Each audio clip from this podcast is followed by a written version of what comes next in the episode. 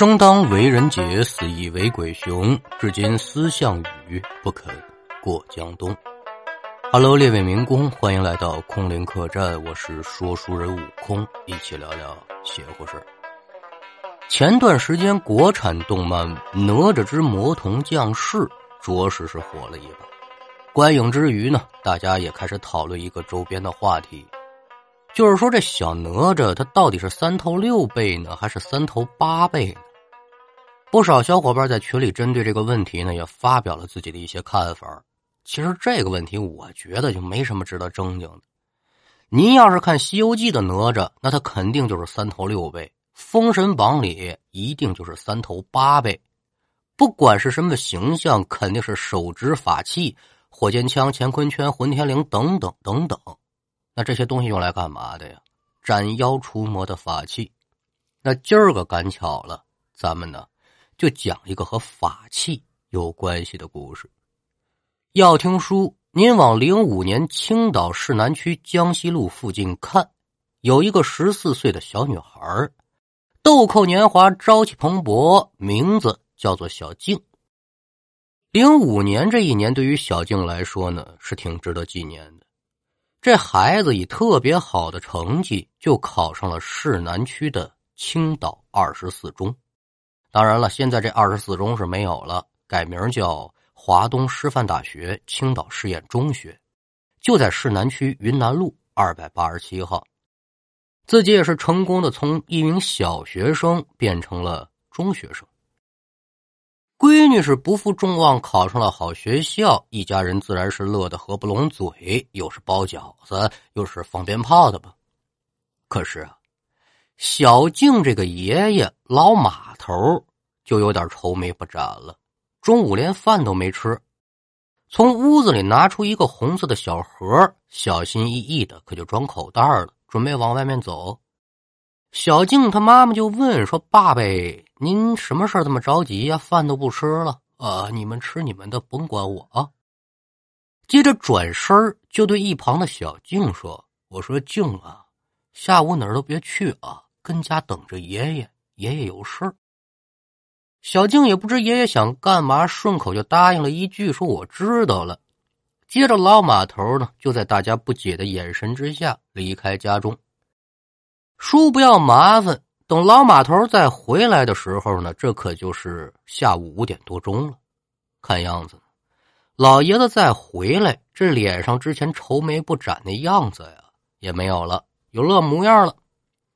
回到家之后，老马头也没废话，就问说：“小静呢？啊，在屋里玩呢，爸爸。你让小静啊上我屋里头找我。”说完之后，这老头扭身回屋了。哎。您等一下，我马上给您叫去。很快，小静就被老妈叫到老马头的房中。老马头挥挥手，意思是让这儿媳妇出门。儿媳妇一看，心想：这老爷子今天是搞什么呀？这么神秘，也不知想干嘛。纵然是想不明白，但是还是得照办呢。门关上之后，小静可就问了爷爷。您中午连饭都没吃，饿了吧？我给您拿点吃的去。老马头笑着就摸了摸小静的头，得静啊，爷爷不白疼你。这饭不急着吃，爷爷给你看样东西。什么呀？老马头是笑嘻嘻的，从口袋里呀就把中午出门的时候那个盒子给拿出来了。紧接着有这么一个小崩簧，一摁，这盒子就打开了。小静凑近一看，这盒子里装的呢是一个木头制成的小斧子，多大呢？火柴盒大小。第一次看到这个东西的小静就觉得挺好玩，伸手就从盒子里把这斧子可给拿出来。仔细观瞧之下呢，这斧子长得也挺特别，深红色，斧柄有点黑了，好像是拿火燎的。而且在这个斧头上面呢，还刻了不少的符号和字儿，具体是什么咱闹不清啊。斧柄的末端打了一个眼儿，上面呢穿着一条红线儿。哟，爷爷，您这斧子好玩，您搁哪儿弄的呀？我说丫头哎，这斧子可不是让你玩的，爷爷特意给你弄的。这木头也不是一般的木头。说着呢，老马头就从小静手中把这斧子接过去了，然后示意小静低头。之后，老马头就把这个拴着线的小斧子可就挂在小静脖子上了。这东西挂上还挺好看，就当一装饰品吧。但是老头可是嘱咐了丫头哎，记住了。这斧子你可得带好了，千万别弄丢了。另外，谁要你也不能给，记住没有？小静不知这斧子干什么用的，但是看爷爷这表情呢，肯定是挺重要。低头用手摸了摸胸前这小斧子，郑重点头：“放心吧，爷爷，我肯定好好的保管。”接着把这小斧子呀就放进中衣贴身佩戴了。老马头看小静把这斧子贴身放好之后呢，乐了。得，这我就放心了。走走走，丫头，给爷爷弄点饭。爷爷，我饿了。哎，您等着。简短接说，这开学的时间很快就到了。虽然学校和家都在市南，但是家里人考虑着别让孩子来回折腾了，所以开学之后，小静的父母就商量，给这小静就办了住校了，周末回家。在上学这一段时间里呢，小静除了学习之外，还有一个问题，她总琢磨：爷爷给我这小斧子干什么用呢？装饰品。随着这日子一天天的过，这个疑问也就是一直伴随着这孩子，直到零五年年底的时候，他是终于找到答案了。话说这天白天呢，这孩子呢馋嘴，小零食吃多了。从下午开始，他就一直有点闹肚子，这厕所去了无数趟，想着晚上能消停点吧。可是这肚子还是不争气。从宿舍走出来之后，小静裹了裹身上的衣服，有点冷。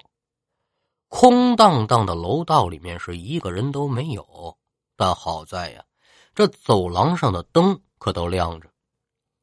小静去了厕所，方便完之后，从厕所出来，可这一拐弯。出事了！这一幕差点没把这孩子吓死过去。就看到走廊上乌泱泱十几号人正朝小静这边走，男女老少，身上穿什么样的都有，但是都是破破烂烂，这也认不出来是什么时候的衣服，而且这衣服上面还有不少的烂泥。向上观瞧，再看这些人的脸上，哎呦喂，不光脏，而且是干枯发瘪。反正甭管怎么说吧，我也不知怎么跟您形容。美国那丧尸电影您看过没有？虽然小静面前这些人没丧尸那么恶心啊，但这整体造型可就八九不离十了。此时小静看到这个场景，也是吓得大张嘴巴，就感觉自己这胸前一热，好像被什么东西啊给烧着了一样。反应过来的小静连忙查看，感觉这热量啊。是从爷爷给他那个小斧子上面传过来的。慌乱之下，他就赶紧把挂在胸前这个小斧子给摘下来了。等斧子拿出来之后，小静抬头再一看，眼前叫做空空如也。刚才眼前那些人呢，全都是踪迹不见了。这个时候也回过味儿来了，这孩子才知道哟，我这是看见什么不干净的东西了吧？赶等也想到这儿了，这腿肚子也开始转筋了，手扶着墙回宿舍了。回到宿舍之后，小静也没敢睡觉，裹着被子就溜溜的在床上坐了一宿。这一宿，小静是看哪哪怪呀，哎呦，感觉哪哪都有不正常的地方。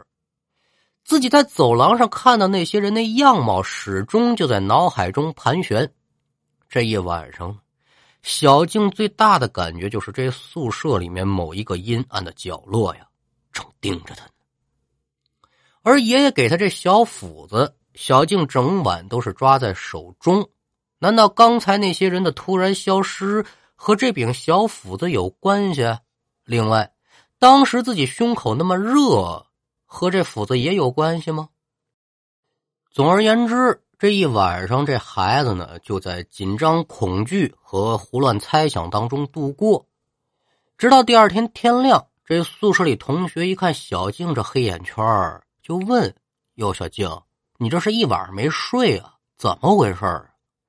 小静也是没有隐瞒，就把昨天晚上自己看到的一幕呢告诉大家了。小静说完之后，其中有一个室友这脸啪嗒就撂下来了。小静，你这是看见鬼了吧？哎，你们知道吗？我听别人说，咱们学校以前是个烂葬岗子，埋了好多的死人。这不是以前埋的死人都出来了吧？哟，让这同学这么一说呀，宿舍里的几个小姐妹也是吓得大惊失色。也就是从那天开始，只要是十点一过，宿舍里的人可就都不出来了。要是说我实在尿急想去厕所，也得是宿舍全体出动。但是好几天下来，也都是相安无事。时间很快就来到了周末，小静回到家中呢，就把前几天发生的事情告诉自己的爷爷了，并且将心中的疑问也告诉爷爷了，想让爷爷呢给自己一答案。老马头子本来是不想说，但是执拗不过孙女儿啊。哎，我是怕了你了，我的小祖宗啊！我告诉你吧，你脖子上戴的这个东西叫雷击木，是爷爷年轻的时候意外得到的。说到这儿呢，爷爷就给他讲了一个故事。话说得是四十多年前了，老马头那个时候还是意气风发的大小伙子呢。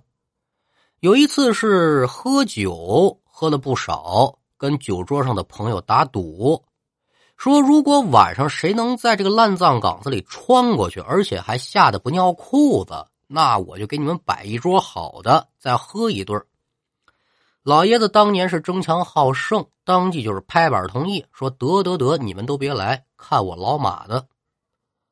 晚上十二点，一大帮人簇拥着老马头呢，就来到了小静现在所就读的二十四中。当时那可没什么学校，就是一片荒无人烟的烂葬岗子。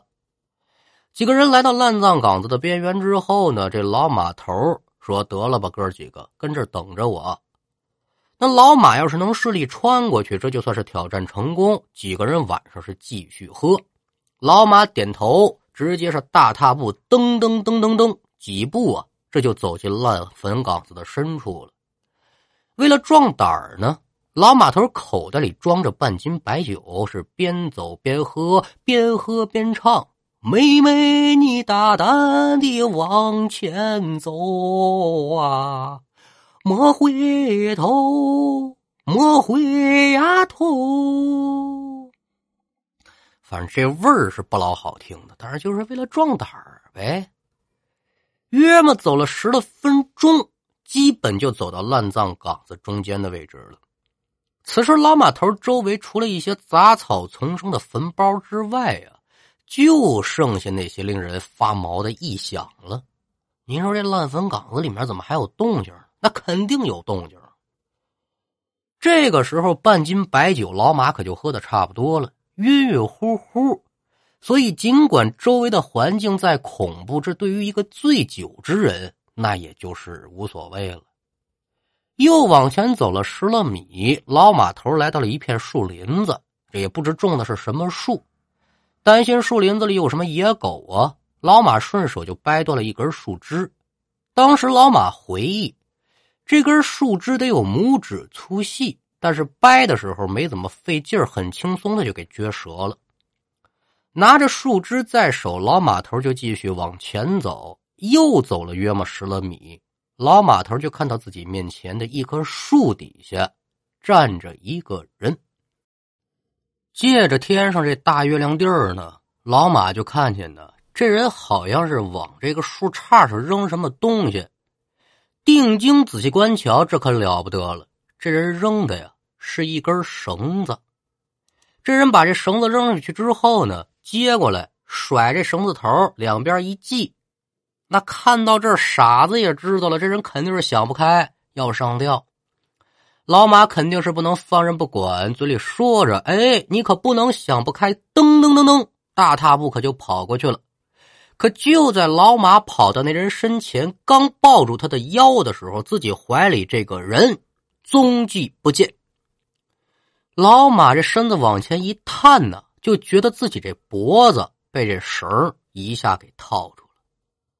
老马这酒就已经全醒了，他知道了，这他娘的哪门子上吊啊？这他妈是吊死鬼抓替身呢！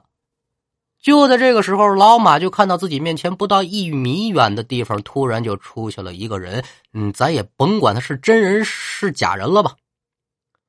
就看这人笑呵呵的对着老马说：“来吧，来吧，你来了，我就脱生了。”这个时候嘴中是想骂，但是骂不出来。老马就想起自己手里还有棍子，心里骂道：“我去你妈的吧！”接着可就把手里这棍子朝那人扔过去了。而就在棍子碰到死鬼身上的时候，老马就看到眼前这死鬼脸色是猛地一变，像是十分惧怕这个东西。紧接着一个闪身死鬼就消失了。那么一瞬间，缠在老马脖子上这根绳也就不见了。惊魂过后的老马也管不了赌注不赌注的了，慌忙的往回跑，而跑的时候手里还没忘了把那棍捡起来。我这棍子能打鬼，他倒是不傻。简短接说，第二天天亮之后呢，老马看着昨天被自己带回来的棍子，他就奇怪，而且末端有将近这一拃来长被火烧过的痕迹。心里就想想，昨天那吊死鬼看到我这棍子如此惊惧，他就觉得这里面肯定是有道的。找个明白人一问呢，那人说了：“哟，你这可是个好东西，你知道这是什么吗？这不是一般的木头棍这叫雷击木。啥雷击木啊？这雷击木顾名思义就是被雷击中过的木头，但是呢。”可不是所有木头被雷击中啊，都能变成雷击木。只有雷击之后不死的木头才能成为雷击木。你昨天晚上掰断的那根就是。另外，这雷击木是上天雷电劈开而不死的，上面呢就有这雷公电母封杀灵体的信息残留，对这灵体具有震慑能力。鬼魂是最怕这个东西，所以雷击木是具有极强力度的辟邪之法器。这个明白人啊，对这东西呢也是爱不释手，就跟老马头商量说：“老哥哥呀，要不然你把这东西转给我吧，我给您点钱。这东西是可遇而不可求的呀。”但是老马虽然不明白这雷击木是啥，但是他知道这玩意儿呢。能让孤魂野鬼不能靠钱儿，连忙摆手，我不卖。等那之后，老马头可就把这木头当宝贝了。回到家中之后呢，他就把这个被雷击中的这一块焦黑的地方给截下来了。自此呢，这就算是收藏了吧。但是呢，本以为这个东西啊能藏一辈子，谁知道啊，孙女偏偏上的这所中学。就是他当年在烂坟岗子遇到鬼的地方，那老头一看孙女上那儿上学去了，不行，还什么宝贝呀？就把这块木头拿出来了，到外面加工成了一把小斧子。而这个斧子的作用呢，就是驱鬼，又找了个明白人在上面刻了不少驱鬼的符咒，以保这个小静在校期间是平安无事。那这才有了小静深夜遇鬼，雷击木显神威，喝退邪祟的故事。所以说呀，您如果是机缘巧合能得这么一块木头，您可千万留好了，这绝对是个好东西。好了，今天的故事就给您讲完了，希望您能够喜欢。我是悟空，我们下回再见。